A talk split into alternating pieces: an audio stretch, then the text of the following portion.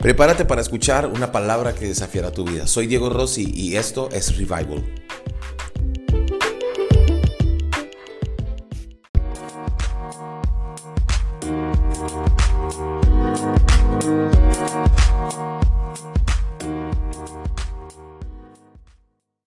Pastor, gracias por el tiempo, gracias por su disposición, eh, gracias por, por, por, bendecirnos. Yo quiero primero que todo honrar su vida, porque junto con, con, su esposa, la pastora Rocío, su familia, eh, sus hijos nos han bendecido mucho eh, y de verdad que admiramos todo lo que hacen. Nos bendice mucho, pastor. gracias. Gracias por su corazón. Hace unos años, antes de que empezáramos Revival y nos vinimos aquí, Usted con mucho amor nos impulsó, lloró por nosotros cuando le contamos que íbamos a hacer esto y ha sido una bendición. De verdad que, pastor, ah. quiero agradecerle. Ah, bueno, no, mucho, me alegra mucho y ahí lo, lo, sigo en Instagram, entonces lo veo viajando o lo veía viajando por el mundo. Ahorita creo que dejó de viajar. ahorita no, pastor, ahorita estoy en la casa. me, agarró, me agarró en España y en Inglaterra cuando estaba esto y me tocó. Terminé de ministrar y alcancé a venir, pero estuve en ah, cuarentena. Ah, bueno, bueno. Pastor, tocó 15 días. ¿Cómo 15 días, 14 días encerrados, aunque ya llevamos 60? No sé si usted sabe, pastor, que la cuarentena aquí en México no ha sido obligatoria, a ah. diferencia de Colombia. Aquí no, no ha sido algo como que puede, allá en Colombia sé que es con, con la cédula y todo este rollo, ¿no? Toda esta situación. en, en México no, en México no, pero nosotros nos hemos guardado bastante. Pastor, quería aprovechar y, quería aprovechar para hacerles unas preguntas. Sé que hay muchas personas que nos están viendo y sé que hay mucha gente que va a hacer preguntas, pero yo quiero aprovechar su tiempo porque usted es alguien de mucha disciplina. A lo largo de los años que he tenido el privilegio de conocerle y ver sus predicaciones, ¿verdad? Nos reíamos con Evelyn porque porque cuando uno va a buscar algo, en, usted, usted se ha convertido, Andrés Corson se ha convertido en un bademecum, como, o sea, uno va a buscar en, YouTube cómo hacer tal cosa y ya está, Andrés Corson. ¿Cómo orar? Andrés Corson. ¿Cómo, eh, este, Andrés Corson? Y me dicen, a veces yo digo, ¿y qué predico los lunes? Si, si Andrés Corson ya lo ha predicado todo. Ay, no. Eh, creo que eso, eso ha demostrado mucha disciplina en usted y queríamos preguntarles, preguntarle, pastor, eh, ¿qué disciplinas usted son indispensables para Andrés? ¿Qué disciplinas son, son, son del día a día Andrés Corson que nos pueda compartir para las personas que nos están viendo? Ok, una, una de las disciplinas es el tiempo diario con Dios, ¿no? Eh, como iglesia tenemos dos días a la semana que nos reunimos como iglesia a orar martes y jueves a la, de 6 a 7, eh, pero los otros días yo lo hago solo. Y, siempre me ha tocado porque la carne, la carne no busca cualquier excusa para no levantarse o, para no hacerlo. Y si uno no lo hace temprano, uno simplemente no lo hace. Entonces, cuando ah, desde muy joven tenía la disciplina porque eh, ciertas cosas me obligaban a hacerlo. Luego, cuando compramos un perro, pues sacar el perro a caminar era, era mi tiempo con Dios. Y, desde que estoy haciendo, pues desde que no tenemos el perro, estoy haciendo ejercicios y, salgo antes a trotar y en este momento a montar bicicleta y me obligo, eh, tan pronto salgo a, dar gracias, luego a hablar con el Espíritu Santo, a, a tener mi tiempo con Él, a oír su voz. Entonces mi tiempo diario con el Señor es, es el gran secreto. Jesús, dice la Biblia, se levantaba muy temprano y se iba a un lugar desierto y allí oraba. Entonces, ah, la oración es fundamental. La siguiente es leer la Biblia. Entonces, ah, si yo quiero mantener, eh, o que, si que mis prédicas sean totalmente bíblicas, yo tengo que leer uno, dos o tres capítulos de la Biblia al día. No, no, algunos hablan de leer cuatro o cinco horas. No, no, quédese con uno, dos o tres capítulos, pero que sea todos los días. Wow, eso creo que es, eso, eso está muy, muy claro. Y, la pregunta es, ¿lo hace después de qué hora o lo hace en el transcurso del día? Ok, bueno, eh, la, lectura de la Biblia lo hago cuando, cuando me siento a trabajar, que es más o menos 8 de la mañana. Incluso algunos de la iglesia, eh, yo les... Yo entiendo que, que encontrar ese tiempo para leer la Biblia no es tan fácil, es más fácil encontrar el tiempo para, para orar, pero yo les digo, yo les pago para que dediquen los primeros 20, 30 minutos a leer la Biblia. Entonces, no nos importa pagarles para eso porque necesitamos que los que trabajan en la iglesia estén leyendo la Biblia todos los días y muchos de los grandes de nuestra iglesia pues leen la Biblia y yo, yo doy fe de eso porque he visto sus Biblias totalmente subrayadas, los he visto en sus escritorios leyendo y lo mismo hago yo. Pastor Andrés, por ejemplo, eso que usted está diciendo acerca de la oración y habla acerca de orar temprano, es un hábito que hemos, Evelyn y yo hemos, hemos descubierto a lo largo de los años y que hemos fortalecido mucho. El lugar de su presencia nos ha, nos ha bendecido mucho. Revival tiene oración miércoles y viernes a las 5 de la mañana también. No, súper. Y estamos fortaleciendo eso y, y, oramos también todos los días. Eh, pero, por ejemplo, hay algo que nos cuesta y es, bueno, tenemos niños pequeños. Tenemos niños, nuestros niños tienen dos, el otro tiene seis años.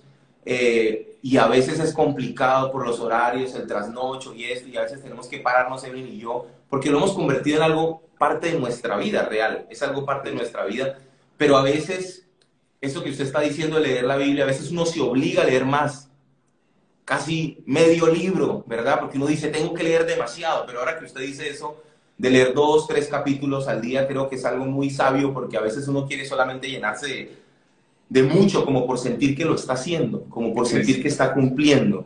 Entonces, ¿cómo, cómo, cómo podría usted impulsar a las personas que nos está viendo, Pastor Andrés? Porque la gente dirá, ah, no, pues es que es muy fácil porque es el Pastor Andrés Corso.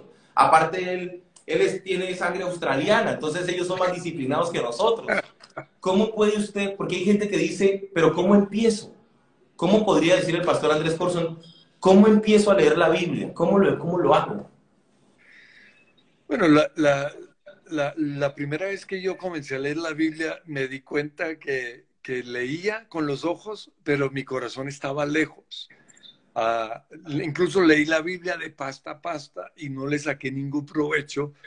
Eh, cumplí con, con, mi sueño de leer toda una Biblia, pero, pero me di cuenta que, que que la mente del ser humano se distrae fácilmente y especialmente leyendo la Biblia porque es un libro espiritual. Entonces yo tuve que buscar estrategias para, para hacer que la lectura de la Biblia fuera, fuera agradable y una de las estrategias es buscar una traducción fácil de leer. ¿no? Tenemos que buscar un español, si es en español, que sea fácil para nosotros. Pero lo otro, yo uso los colores para obligarme a pensar qué estoy leyendo. Entonces yo tengo un color para cada personaje. Si es, digamos, si es Dios, el Padre, azul oscuro, y simplemente Dios dijo, resaltó Dios. Ah, si es Jesús, eh, rojo carmín, que tiene que ver con su sangre, y si es el Espíritu Santo, a color naranja, que identifica el fuego del Espíritu Santo. Entonces, si Dios me dice algo, eso que me está diciendo, uso un color, uso el azul clarito porque es un color que me gusta, pero así lo tengo si, si, tiene que ver con la oración, uso el color verde clarito. Em, si tiene que ver con el reino de Dios, uso el color violeta. Entonces, uso colores para, según el tema. Si tiene que ver con un personaje bíblico, sería, digamos, Pablo, Juan, uso el verde oscuro. Si tiene que ver con ah, los ángeles, uso el color eh, amarillo. Wow, ya lo tiene todo. Pastor, usted tiene un color para acá. Y si sale un personaje que no espera, ¿qué color le ponemos? No, pues eh, mire, ahí, está, venga, le muestro mi Biblia, no sé si se ve ahí, sí. Sí se ve, pastor, sí. Entonces ahí, ahí, se ve cómo está iluminado con colores y simplemente hace que sea fácil o interesante la lectura de la Biblia. Y me, y me obliga a concentrarme y ya después, como yo no tengo memoria, eh, como otros que memorizan capítulos enteros, yo, memori yo tengo es fotográfica, yo memorizo en dónde está la, la, dentro de la Biblia cuando, cuando lo necesito simplemente sé dónde está ubicado y el color me ayuda a encontrarlo rápido. Wow, pero, pero eso es algo que lleva cuánto... Yo escuché eso en una predicación de la pastora Rocío donde ella cuenta cómo lo hacen en el lugar de su presencia, pero ¿cuántos años lleva haciéndolo entonces usted, pastor, esto? Porque lo habla con mucha Desde propiedad. 18 años, sería más o menos 30, 40 años haciéndolo, sí. Usted, usted, es el señor de las disciplinas. Por eso quería hablar con usted.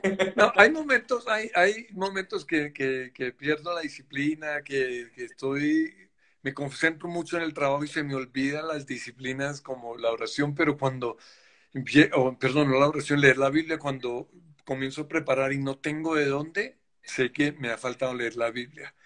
Porque el, enfoque de nuestras prédicas sí tiene que ser la Biblia. Somos predicadores de la Biblia.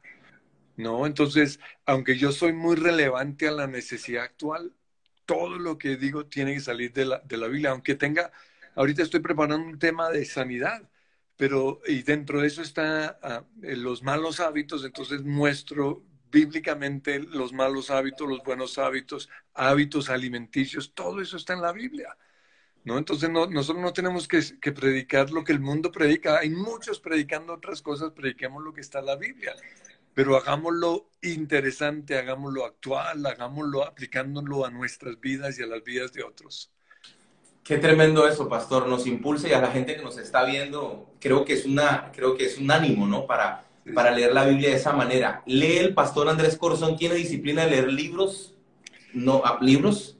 Yo antes leía muchos libros, pero me di cuenta que comencé a predicar basado en esos libros. Wow.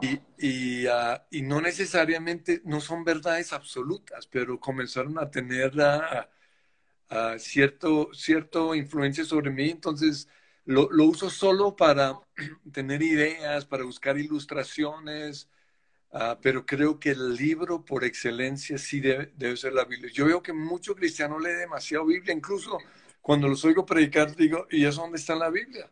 Eso lo dijo y yo sé hasta la persona que lo dice porque yo ya leí ese libro. Eh, yo tengo una facilidad ya para leer rápido, entonces yo puedo leer los libros de, de, autores conocidos muy, de manera muy rápida. salto la, la, el bla, bla, bla, en donde no están diciendo nada, y, pero trato de coger más bien la carne. Pero entonces todo libro que esté reciente, actual, lo tengo, pero como un material de, de, ver qué están pensando, qué están diciendo, pero no como mi inspiración para mis prédicas. Wow, eso está, está bien fuerte lo que está diciendo, Pastor, y está, creo que está muy, muy claro. Otra pregunta, Pastor, acerca de disciplinas es, porque yo sé que usted se levanta muy temprano, ya nos lo acaba de contar, pero ¿a qué horas cree usted que alguien que, que, que quiere tener una vida exitosa se levanta? ¿A qué horas cree el pastor Andrés Corson? ¿A qué horas cree que se levanta escuchado pues muchas predicaciones suyas y sé qué va a decir, pero quisiera que la gente diga eso. Pues muchos dicen es que yo soy no, no, no, nocturno, no sé qué. Yo creo que eso es algo, eso es algo que uno determina. Yo, yo creía ciertas cosas así hasta que comencé a viajar por, por lugares eh, del mundo en donde el horario cambia y cuando uno llega a ese lugar uno tiene que cambiar el horario. Y cuando uno regresa a Bogotá, uno tiene que regresar al horario de Bogotá. Y ahí es donde uno se da cuenta que uno es el que determina el horario, no es el horario el que lo determina uno. Entonces, si eso es así, ¿por qué no seguimos el modelo de Jesús, que se levantaba antes de salir el sol, se iba a un lugar distante y allí oraba? Entonces, ahorita en Bogotá el sol se está saliendo como a las 5 y 30 ¿no? Entonces eso nos muestra que, ese sería más o menos el tiempo del Señor, de cinco y media a seis, creo que es lo ideal. ¿Qué hace su hijo? es, que ya esta cuarentena los tiene desesperados, pastores. Ah, bueno, yo pensé que no le gustaba lo del horario. no, pero, pero para levantarse uno temprano le toca acostarse temprano, porque el cuerpo necesita ocho horas, siete a ocho horas. Entonces, si yo no me acuesto, si, me voy a levantar a las seis, eso quiere decir que, lo más tarde debe ser diez, diez y media, porque si no estoy destruyendo el cuerpo. Y creo que ahí es donde, donde todo se inicia, que la gente, muchos se acostumbran a acostarse tarde y, y, la única forma de cambiar el horario en la noche es obligarme a levantarme siempre a la misma hora, aunque mi cuerpo no quiera pero es la forma de retroceder, retroceder o, cuadrar el reloj del cuerpo. Sí, qué, bueno, qué, claro eso. Y ahí tengo a los niños llorando. Es que ha sido un tiempo complicado, pastor. Ya no sabemos qué hacer ni qué. Dios, ha sido, ha sido, ha sido todo un proceso. Realmente ha sido todo un proceso. Nosotros, eh, con la iglesia, como usted sabe, pastor, nosotros no nos reunimos los domingos, nos reunimos los lunes y estamos creando una cultura eh, diferente, ¿no? Estamos, Veracruz es una ciudad muy turística también Y ah. estamos también enseñándole a la gente que cualquier día, eh, para los que trabajan también, porque muchos trabajan también en domingo, se pueden conectar, ¿no? Ha sido, una gran, ha sido una gran bendición y hemos encontrado, pero les estamos enseñando la disciplina también de reunirnos. Ahora que es online, eh, es, es, es, esa disciplina, ¿no? Creo que es una disciplina también, porque hay gente que dice, yo veo después la predicación, después me conecto. Qué, qué importante hacerlo en vivo, porque es una disciplina, ¿no? Que cuando volvamos a la nueva normalidad, creo que tenemos que mantenerla, ¿no? Creo que ahí hay una disciplina que es congregarnos, ¿no? Es una, es, es una disciplina muy fuerte que usted siempre dice, yo en toda mi vida, dice, solo he faltado dos veces a, a la iglesia. y eso, eso lo hace pensar a uno como, como, como persona que le sirve a Dios. Otra pregunta que quería hacerle, pastor, y no va a usar mucho de su tiempo, unos minutos más, es eh, con respecto a um, deporte. Sí. Me contaba, pastor, que practica, eh, que hace bicicleta, ¿no? Que hace bicicleta. Em, hay gente que dice en estos días es muy difícil hacer deporte, eh, en esta cuarentena, eh, porque leí un, texto que decía, si en este tiempo, no sé si en algún momento lo vio, no sales de esta cuarentena, no sales con un libro leído, con una habilidad aprendida y empiezan a decir, entonces fracasó tu tiempo en la cuarentena. Pero también hay gente que ha estado viviendo momentos duros de depresión, de preocupación, de ansiedad, de. ¿cómo debemos salir obviamente yo estoy preguntando a Andrés Corso, al pastor Andrés y como Andrés, ¿cómo debemos salir de esta cuarentena en medio de todo esto que estamos viviendo con, nuestros, con estos hábitos, con esta disciplina? ¿Cómo cree usted, pastor? Bueno, yo eh, eh, y creo que fue la segunda prédica que di después de que entramos a cuarentena, fue estamos preparados para lo que viene. Y, y creo que fue realmente profético porque, porque hablé de cosas como las rutinas y las rutinas no se pueden perder. Por ejemplo, ah, yo estoy vestido todos los días como si fuera a trabajar, aunque estoy en mi casa. Eh, eh, yo sé que podría estar más cómodo y todo eso, pero eh, los que se están quedando en pijama o en sudadera no están formando rutinas o las están dañando y cuando entren a trabajar, ¿qué va a pasar? Los que se están levantando más tarde, los que están quedando en sudadera o en, o en pijama, ya cuando se van a poner la ropa del trabajo, se van a dar cuenta que se subieron de peso. ¿Por qué? Porque el cinturón es el que le, demuestra a uno cuidado. Entonces parecen bobadas, pero, pero son las cosas que, que, no podíamos, no se puede perder y no, aún todavía esto va a seguir muy, largo, esto no se va a acabar tan rápido. Entonces yo creo que lo que hacemos en este tiempo de cuarentena determinará lo que va a pasar después. Eh, muchos están trabajando en sus casas y, ah, no, están sin supervisión. Entonces, uh, ¿qué hacemos nosotros cuando no estamos bajo supervisión? Y el, caso que yo usé en, ese, en esa prédica fue cuando el Señor repartió los talentos, repartió el dinero, repartió las responsabilidades a tres empleados y se fue. Y todos trabajaron, pero uno enterró su talento, su trabajo, su dinero, su responsabilidad. Y, uh, y muchos dirán, no, pues como mi jefe no me ve, él no se da cuenta que estoy aquí en, mis redes sociales o tal o tal. Su jefe no lo ve, pero Dios sí. Y Él es el proveedor. Entonces, este es el tiempo para trabajar de la misma manera que trabajábamos antes cuando estábamos con supervisión. Y si no hay trabajo, busquémoslo, inventemos el trabajo, aunque no nos paguen, pero, pero es el tiempo de, cumplir la regla, la ley de ocho horas a la al día tenemos que trabajar.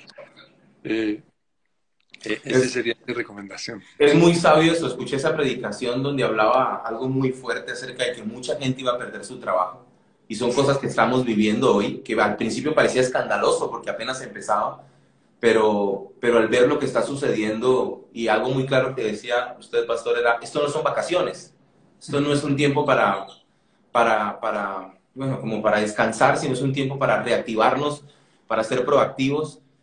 Eh, hay mucha gente, he recibido mensajes a diario de gente que está enfrentando crisis, depresión, ansiedad, eh, por toda esta situación, ¿no? Por el encierro, porque están perdiendo sus trabajos eh, y no ha sido fácil para mucha gente. Ya, ya hemos estado empezando a ver gente que está falleciendo por esta enfermedad.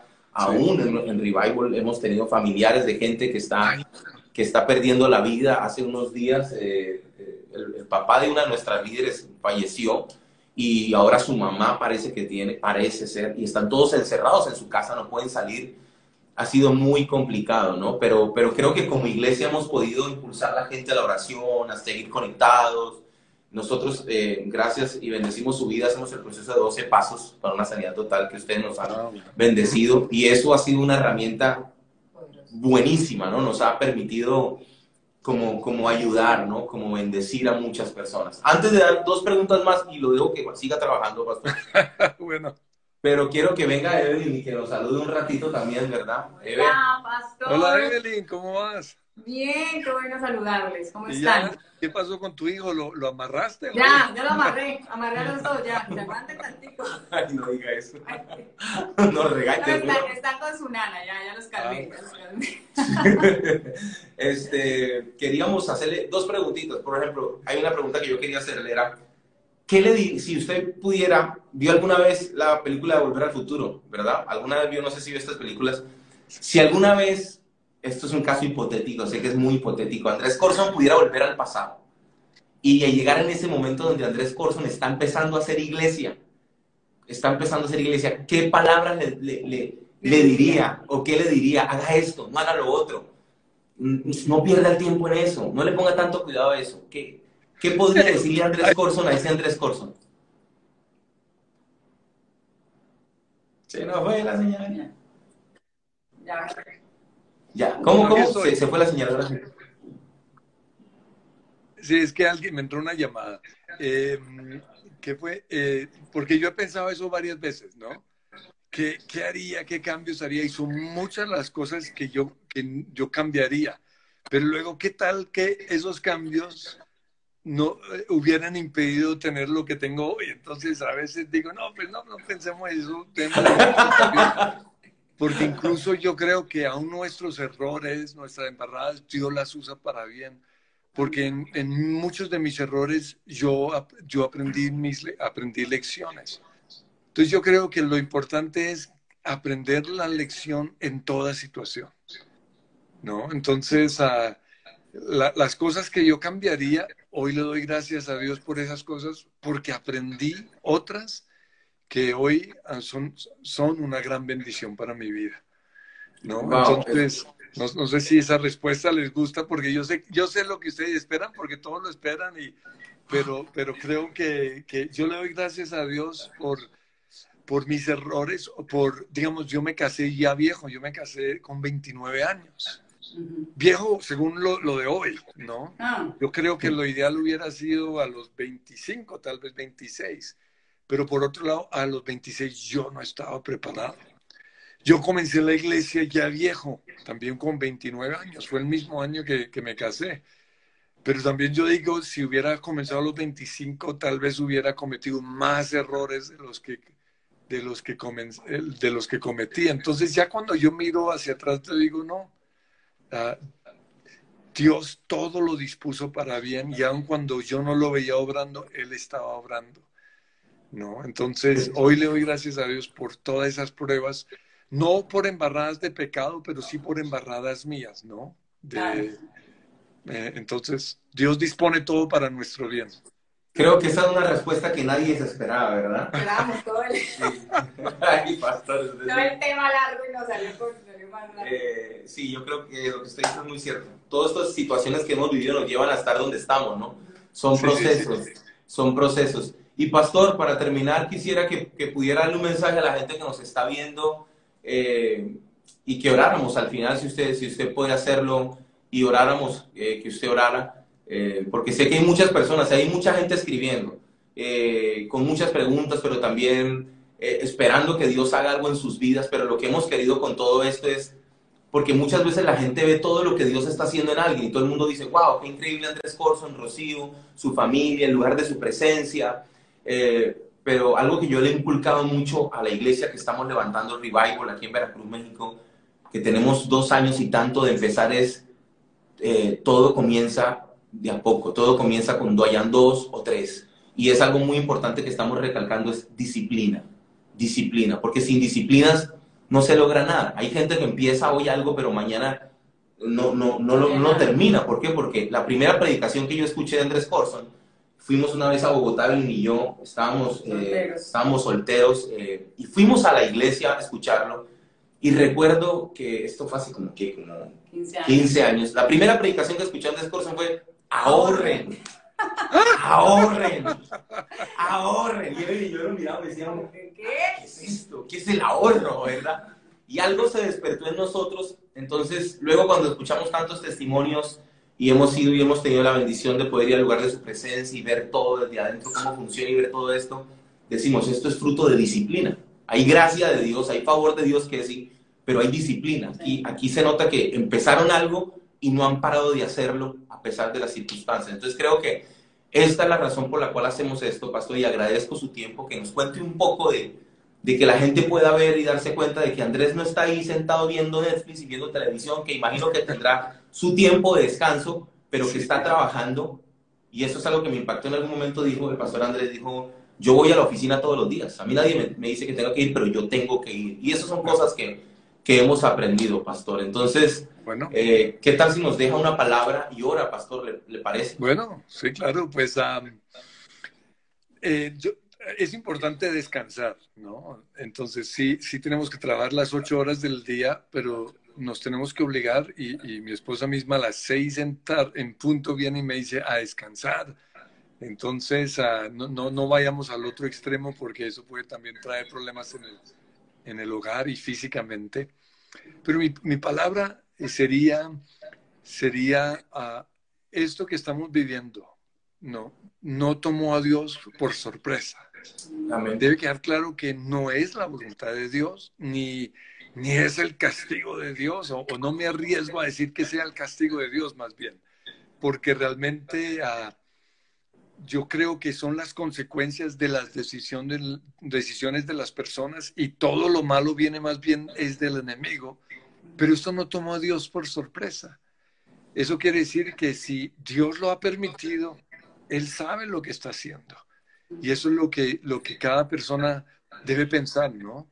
Eh, Dios sabe lo que está haciendo, mi vida está en sus manos, no voy a dejar que, que la angustia me invada, no voy a dejar que, que las voces en mi mente digan, eh, de esta no salimos, no. Dios no, esto no tomó a Dios por sorpresa. Aunque no lo entendamos, y como dice la, la, canción de moda, aunque no puedas ver, Él está obrando. Amén. Entonces, aunque no lo podamos ver allí en México, en Revival, en sus vidas, Dios está obrando. Pero también nosotros tenemos que ser fieles. Y, y es el, el, versículo, el otro, el, el, gran versículo en mi vida es Gálatas 6.9. No nos cansemos de hacer el bien. Aunque no veamos a Dios obrando, sigamos haciendo el bien. Aunque, hablando del ahorro, aunque no, veamos que nuestro dinero esté, nuestro ahorro esté subiendo, siguen, sigamos ahorrando. Aunque la iglesia no se esté llenando, eh, cuando, cuando uno inicia iglesia, vamos a seguir predicando como si estuviese totalmente lleno porque a su debido tiempo vamos a cosechar, pero si no desmayamos. Amén. Guajo, pastor.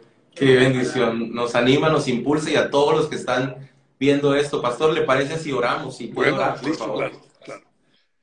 Bueno, Señor, yo te doy gracias por um, uh, Diego, por Evelyn, por Revival, por la iglesia allí en México. Te doy gracias, Señor, porque Tú los elegiste a ellos, los sacaste de esta nación para bendecir a México. Y yo te pido, Señor, que ellos puedan ah, confiar que, que tú estás en control.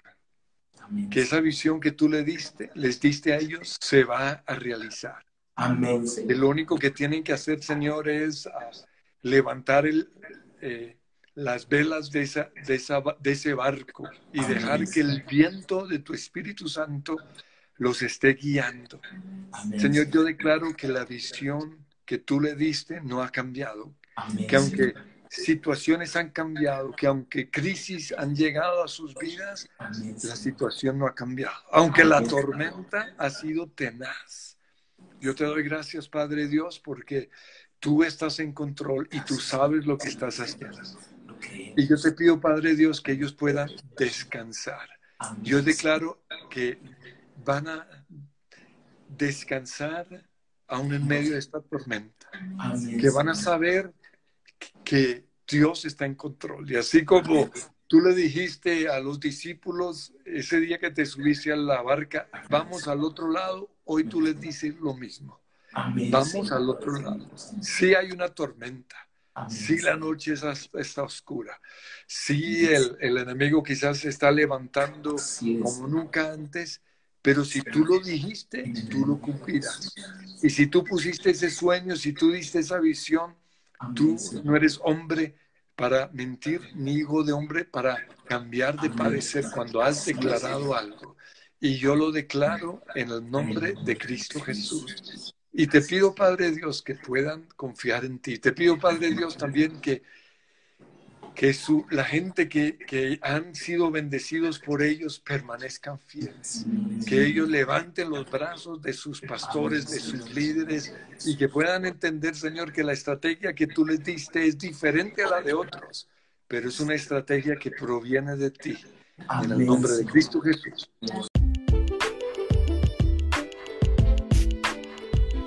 Si esta palabra fue de bendición para tu vida, por favor, conéctate con nosotros en las redes sociales de Revival Veracruz o Diego Rossi o Evelyn Rossi y cuéntanos qué Dios habló a tu vida. Y si estás en Veracruz, acompáñanos.